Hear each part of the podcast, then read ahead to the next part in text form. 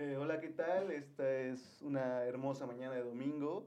Los pájaros cantan, los carros pasan y hacen mucho ruido, los vecinos están hablando, eh, van a hablar mucho los vecinos. ¿Qué puedo decir? Este es un barrio peligroso, es un barrio peligroso, hay que acostumbrarse, hay que trabajar donde, donde hay que trabajar.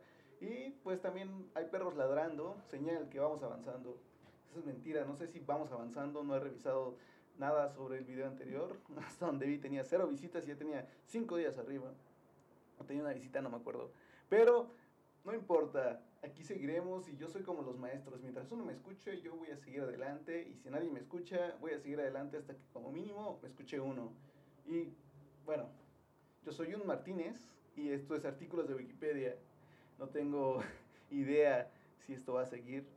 No, si va a seguir a la verga, si va a seguir, puto, si va a seguir, cabrón, si va a seguir, perro, entiéndelo, si va a seguir, me estoy hablando a mí mismo, perdón.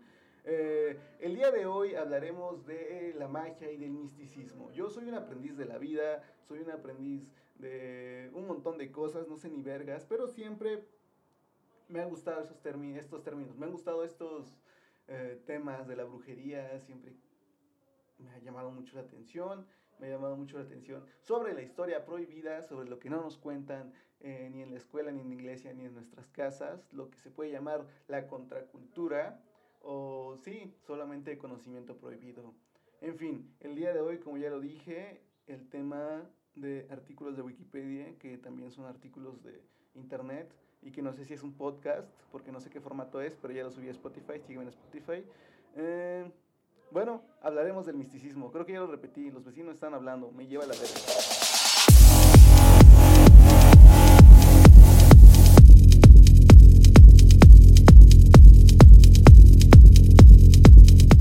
Eh, empecemos.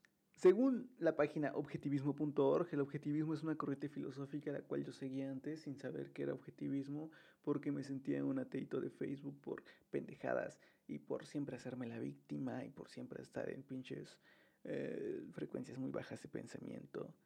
Pero ya no, porque tienes que aprender de las cosas, tienes que aprender a leer, tienes que aprender a escuchar, tienes que vivir también por ti mismo todas estas experiencias, sensaciones y darte cuenta de lo que realmente es y que no todo se limita a la vida es mala y la vida y la vida eh, me, me, jode. No, no, nada te jode.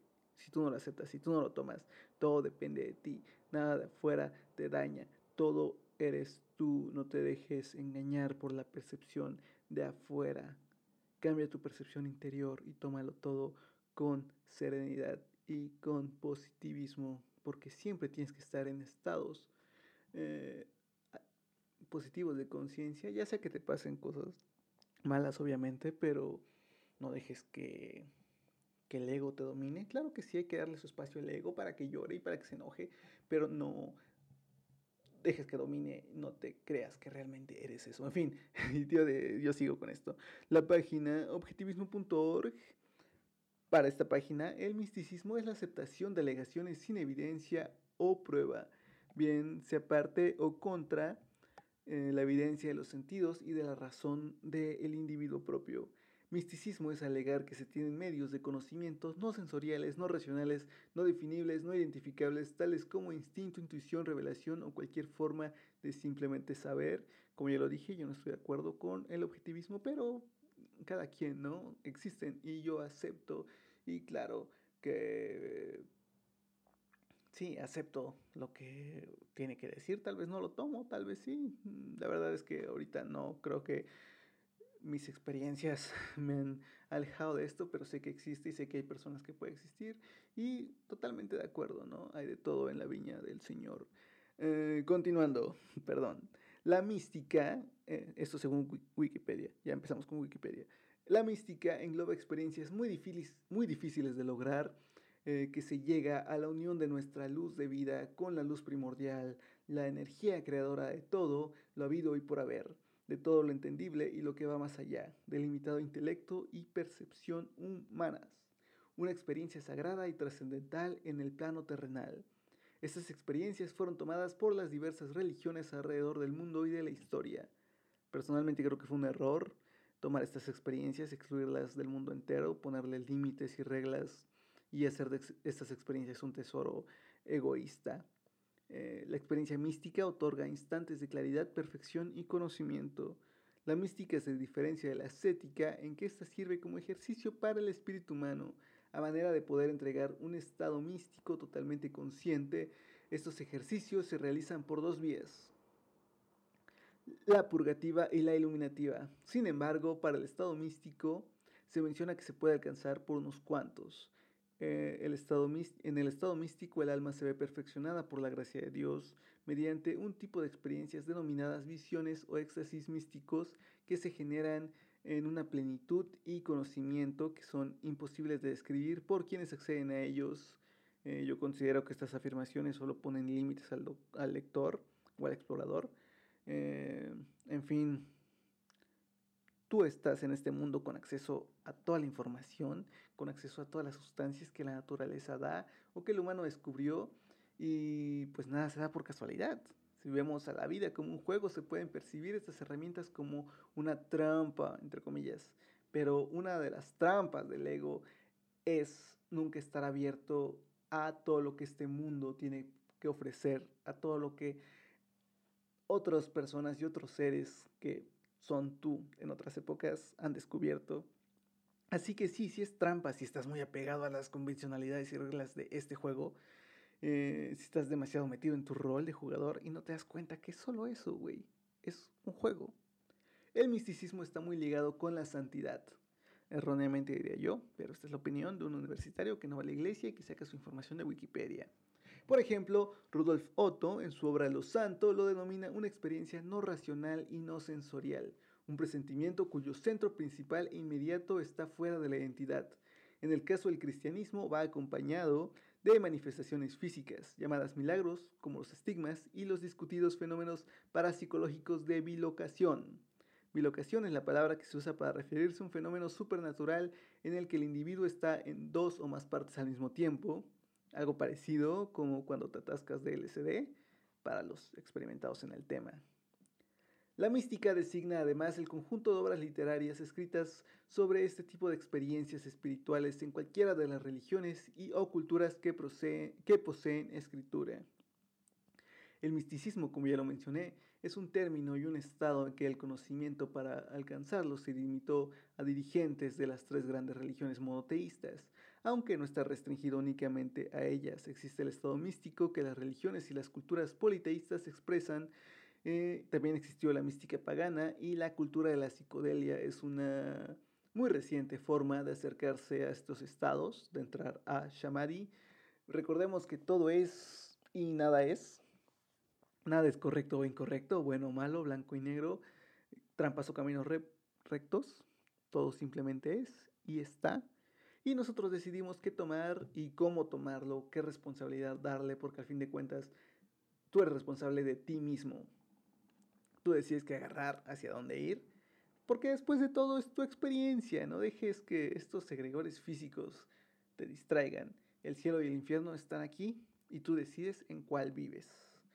Está dentro de cada mente y tú le pones los límites psicológicos que le quieras poner ay, pero es que yo no le puse, es que me está pasando esto, bueno, tú sabes cómo resolver eso, ¿ok? Nada te pasa si tú no dejas que te pase. El misticismo de las religiones monoteístas pretende salvar el abismo que separa al hombre de la divinidad, para unificarlos y acabar con la alienación que produce una realidad considerada injusta. En términos cristianos, se pretende traer el reino de los cielos a la tierra. Lo mismo de los estados mentales, límites psicológicos, la percepción de tu realidad y el tipo de energía que empleas en la misma. Los mecanismos para esto son variados. Con práctica meditativa se activa un, una parte del, de la computadora humana que va eh, en contra del ego, según los budistas, o mediante la oración y el ascetismo en el caso del cristianismo, o bien a través de la cábala, según el judaísmo, o a través de los viajes y de los viajes interiores según filósofos y despiertos de la actualidad. La mística no religiosa o filosófica, también llamada mística salvaje por Michael Hullin, es un tipo de experiencia espontánea que provoca al individuo una serie de revelaciones por medio del contacto con la naturaleza y con las sustancias que de ésta emergen y que pueden ser sintetizadas a posteriori. Tales sustancias psicotrópicas como el LSD, sintetizado a partir del hongo que nace el cornezuelo de centeno, los hongos con propiedades psicoactivas, el veneno de ciertos animales como el bufo alvarius o el cambo, o inclusive raíces, ya sea la ayahuasca o plantas como la salvia. En estas experiencias, perdón, cabe mencionar que hay muchísimos más, ¿ok? Eh, prosigo. En estas experiencias no hay religión, ya que para la mayoría de psiconautas o despiertos, la única religión es la vida y la naturaleza, con todo lo que ésta nos ofrece, con todo lo que nos brinda y en una opinión personal, creo que es momento de devolverle este favor. En menor medida, no importa, es bueno, simplemente es correcto, es eh, ideal devolverle el favor a la Pachamama. En fin, se trata de una repentina sensación de comunión espiritual con la naturaleza o de disolución del ego. Es la entrada a una realidad temporal provocada por un recuerdo ya sea de la infancia o que tal vez en su momento parece intrascendente, también puede que sea la fugaz percepción de un olor o un sabor. Eh, modalidades diversas de enfrentamiento inesperado con una realidad divina que procura la vivencia de un sentimiento oceánico, ajeno al universo religioso y que nos sitúa fuera de las coordenadas habituales de la realidad cotidiana. Si bien Juli considera que estos estados alterados de conciencia inducidos por sustancias externas son un acceso a lo divino, al estado místico más puro, las considera una trampa, las considera una trampa y que no es el camino correcto. Sin embargo, hay que recordar que las convencionalidades morales de la época de Julin, como ya lo mencioné, eh, son o fueron, bueno, siguen siendo límites mentales, límites que la vida no puso, que lo puso el hombre. Al final toda, toda acción corresponde con una consecuencia y uno le da el sentido que quiere uno toma lo que quiere tomar de todo esto. Si bien dejarse guiar por gobiernos y las instituciones que nos programan a su conveniencia, o escuchar a tu consciente interior y probar si esto es con lo que tú haces resonancia o no. Al final las cosas son y están. Uno elige el camino y qué herramientas quiere tomar en este viaje, en esta partida de este videojuego eh, gigante y dimensional que teje en las redes de Indra. Eh, que crea este, este, ilusión, la ilusión del Maya, el eterno renacer de esta rueda del samsara. Así que elige sabiamente o no elija sabiamente, elige conscientemente, concéntrate en tu reflejo interior y no en el ajeno. La, la, mística pagana son los conocimientos de culturas y épocas politeístas, tales como los celtas, los mayas, los indios americanos, etc. Todas estas culturas tenían un contacto muy fuerte con la magia por medio de la naturaleza, la medicina sagrada muy anticipada, con deidades y con las estrellas. Sin embargo, se cree que más de la mitad del conocimiento ancestral de estas culturas sigue oculto o fue completamente destruido. Claro que sí, no podría ser por alguien más que los integrantes de la religión cristiana. Pero, ¿qué se podría esperar si destruyeron la, la mayoría de sus propios escritos? Y conocimiento allá por el siglo VI. En efecto, esta religión fue opresora. Esta religión es opresora, pero tú decides si verlo así. También creo que puedes extraer varias cosas interesantes de la religión cristiana si investigas por tu propia cuenta, si, no sé, las parábolas de, el rey David en los Salmos, por ejemplo. Se, cree que el rey David era un místico enorme, un gran mago, pero bueno, voy a seguir con lo que ya tengo escrito aquí. Bueno, como ya lo dije, eh, esta religión eh, tomó las palabras de los primeros profetas en su propia conveniencia, transgiversando palabras y castigando a todo aquel que representara un peligro para sus egos y sus imperios. Es cierto que la mística cristiana abarca conocimientos desde las religiones germánicas, italianas y francesas, pero no fue hasta el cristianismo español que desarrolló más historia y más conocimientos ocultos eh, para unos cuantos, siendo ellos los que establecieron las que en ese momento consideraron las únicas tres vías para conectarse con Dios, que es la vía purgativa, en la que el alma se purifica de vicios y pecados para pasar a la vía iluminativa, en donde el alma limpia se pone a disposición de Dios, confiando en Él para pasar a la vía unitiva, en la que el alma vuelve a ser uno con el Creador. Estos fueron los métodos que el cristianismo español recopiló, claro, todo basándose en su experimentación y con uno de los tantos caminos que conducen a Roma. Fueron también los cristianos españoles que establecieron periodos en la historia mística y la fundación de más de una docena de escuelas religiosas para la ascensión mística del ser. Por su parte, el islamismo tiene eh, el sufismo, que se explica a sí mismo, que, mal escribo, como una vía que parte esencialmente del ejemplo establecido por el profeta del Islam, el profeta Mahoma, y por gente de entre sus compañeros dedicados intensamente a la oración y el desapego, conocido algunos de ellos como Ah As-Sufa o la gente del banco. La espiritualidad del sufismo hace énfasis a su vez en la acción, contemplación y la oración, basándose en, primer término, un estado de acción de sinceridad perfecta modelado sobre la base del Corán y el ejemplo del profeta del Islam. Un estado de contemplación por el cual no se vea en todo sino la huella de Dios o las, luces, o las luces reflejadas de Dios. Un estado de oración o más propiamente recuerdo de Dios perpetuo. Este estado atraviesa grados empezando por el dikir de la lengua, el dikr, no sé cómo se pronuncia, del corazón, el dikr del secreto, voy a decirle ya sin dikr, el secreto del secreto y hasta varios niveles cada vez más profundos hasta el dikr, ya dije otra vez, del más allá de toda categoría y conceptualización en lo que sería la zona más honda de la huella eterna del espíritu en el estado de contemplación de Dios. O sea, un viaje bien cabrón de LSD, LSD.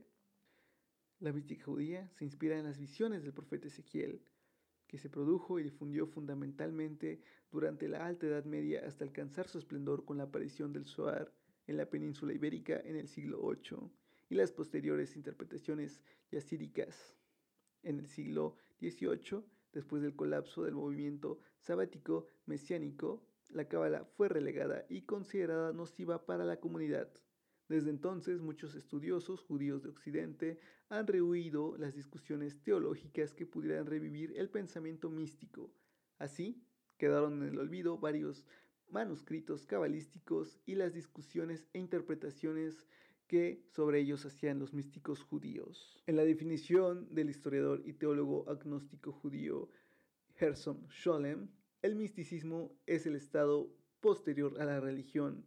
Al sentir el hombre posprimitivo una alineación respecto al mundo que habita, se desarrolla debido a este hueco un sentimiento religioso en el que Dios se percibe como algo alejado, al otro lado del abismo que separa lo divino del humano.